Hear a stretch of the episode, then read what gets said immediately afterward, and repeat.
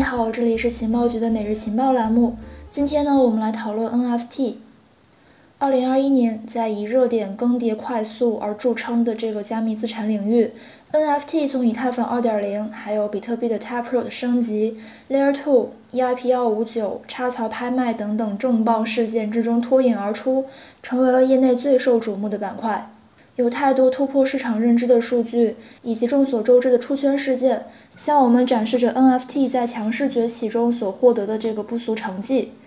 Beeple 的 NFT 作品 Everydays 以这个六千九百三十万美元的天价售出，还有 Festy Doge NFT 因为这个所有权拆分而创下了将近一点三亿美元的业内最高价格。CryptoPunks 日交易额突破一点四二亿美元。NFT 交易平台 OpenSea 的八月交易量突破三十四亿美元，环比增长超过了百分之一千一百。还有像 Visa、可口可乐、保时捷、LV、奥迪、漫威还有 Burberry 等等的知名企业和品牌，也相继以各种各样的形式来进军 NFT 市场。然而呢，在热闹背后，我们也不难发现 NFT 的一些问题。首先，一定周期之内的盛极必衰似乎已经成为了业内颠扑不破的定律。NFT 市场也是如此，在多方接棒推动的爆炸性增长之后，NFT 市场自九月份中旬开始迎来了多项数据走低的全面降温。根据 OKLink 数据显示，NFT 市场的日交易数、日交易额两项数据呢，在八月底同步达到了一个峰值，日交易额高达2.97亿美元。交易数为二点一七万，随后呢就开始逐渐降低。截至到九月二十九号，NFT 市场的日交易额是四千零六十一万美元，较高点下跌了百分之八十点一。日交易数呢为四千三百七十七，较高点下跌了将近百分之八十。伴随整体市场的热度衰减，NFT 头部项目的数据呢也出现了不同程度的下滑。首先我们来看这个 BAYC。也就是无聊猿猴俱乐部，这是一个今年四月份下旬左右上线的 NFT 收藏品项目。该系列呢，一共是由一万个独一无二的猿猴组成，并且包含着一百七十个稀有度不同的属性。八月二十八号，知名 NBA 球星史蒂芬库里以五十五枚 ETH（ 约合十八万美元）的价格购买了 BAYC 的 NFT 作品，并将其设置为了自己的社交媒体头像。这一举动为 BAYC 带来了大量的关注以及资金流入。当日的 BAYC 猿猴成交额达到了五千六百万美元左右，环比增长超过百分之四百。而根据数据显示，此后这个 BAYC 数据开始了一个明显下滑，低点交易额不足一百五十万美元。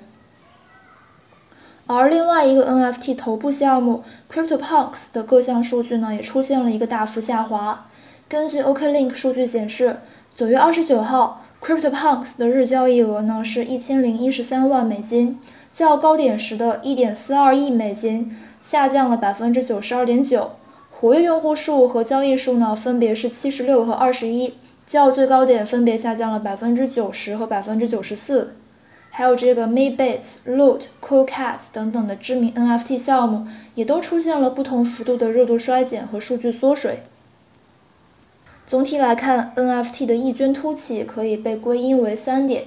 第一，经过长期的发展和沉淀，加密行业的基础设施、资金体量、整体环境以及这个用户的成熟度呢，都有了一个比较大的一个提升，各方面的进步为 NFT 的爆发提供了一个很好的基础。第二，与传统的同质化资产相比，NFT 的不可替代、不可分割等特点，更容易打造出可证明的稀缺性。并且呢，与艺术、音乐、收藏等领域进行无缝的结合，从而获得了机构、品牌还有明星的青睐。持续的资本入局以及明星参与，推动着这个 NFT 以刷新认知的速度不断的增长。第三，在今年，元宇宙再度成为了一个炙手可热的概念，而 NFT 呢，则是一个打造元宇宙的不可或缺的一个基础模块，承载了人们对于平行世界的向往。如果说元宇宙是数字化发展的必然趋势，那么 NFT 呢也必将会随之水涨船高。但是目前来看，元宇宙还有很长的路要走，NFT 也并非完美无缺，其爆炸性的增长背后其实暗藏着几点隐忧。首先，第一点呢，就是关于这个流动性的问题。流动性的匮乏是当前 NFT 市场无法去回避的问题之一。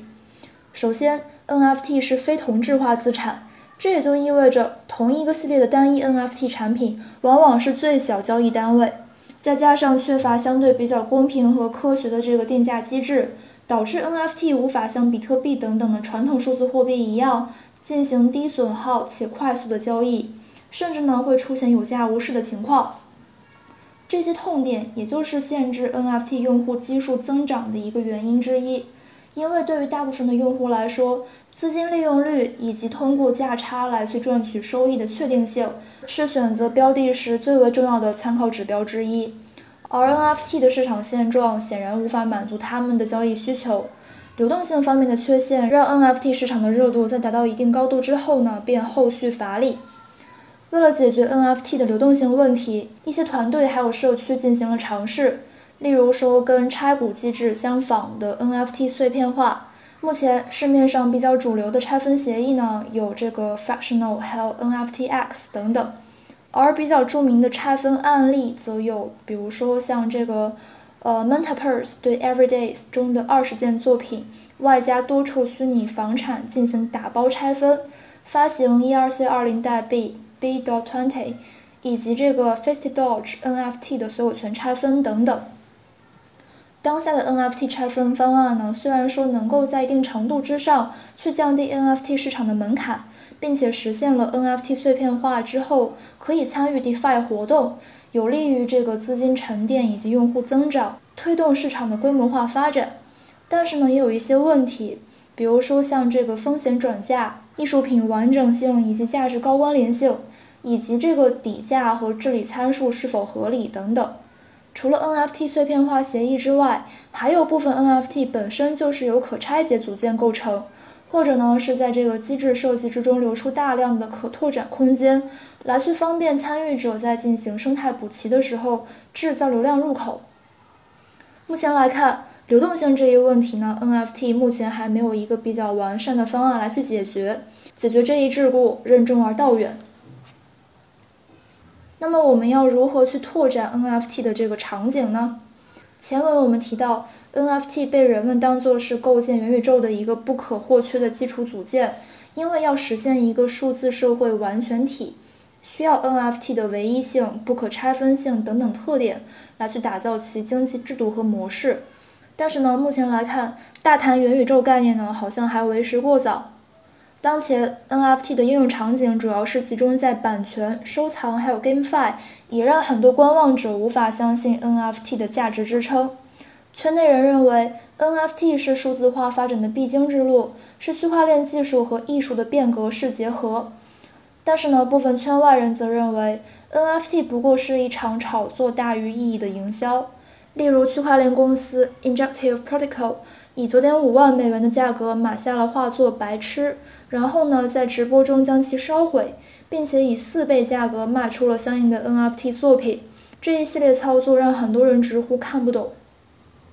NFT 距离大规模的落地还需要长期的积累和沉淀，绝非一蹴而就。那么，如何为 NFT 找到更多的方向？便成为了 NFT 市场发展推动者们的重要命题。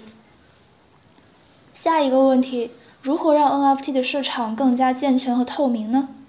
相比于同质化资产，NFT 除了自身属性之外，还具有资金体量相对较小、交易单位相对固定、缺乏健全的价格发现机制、交易平台发展时间比较短以及规则不健全等特点。简而言之，就是 NFT 市场的规则完善速度明显是落后于当前的发展速度，有大量可以被利用的缺失。这也就意味着，对于别有用心的人来说，可以以更低的成本来创造更大的操作空间。例如，某一个 NFT 作品的价格可以通过自己挂单、自己买入的方式来去将价格刷高，从而去营造不真实的繁荣。而近期知名的 NFT 交易平台 OpenSea 的这个产品负责人利用职务之便进行了非正当的获利行为，更是引发了人们关于信任危机的讨论。对于 NFT 交易者来说，人们迫切需要一个在健全制度保护之下的更为多元而且包容的一个交易环境。一个市场或者是行业，如果想要获得长期而健康的发展，就不能够回避问题，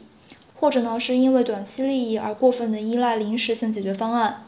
不可否认，NFT 市场有着很大的发展空间，甚至有一天可能会成为打开元宇宙大门的钥匙。但是如果不解决当前的一些问题，会很大程度上的去限制 NFT 的发展。而致力于解决上述问题，并且去切实推动方案落地的团队和平台，也将会获得很大的这个发展红利的反馈。以上就是本期节目的主要内容啦，欢迎你将想法在评论区一起交流，当然了，也可以进群交流。那么我们明天再见吧，拜拜。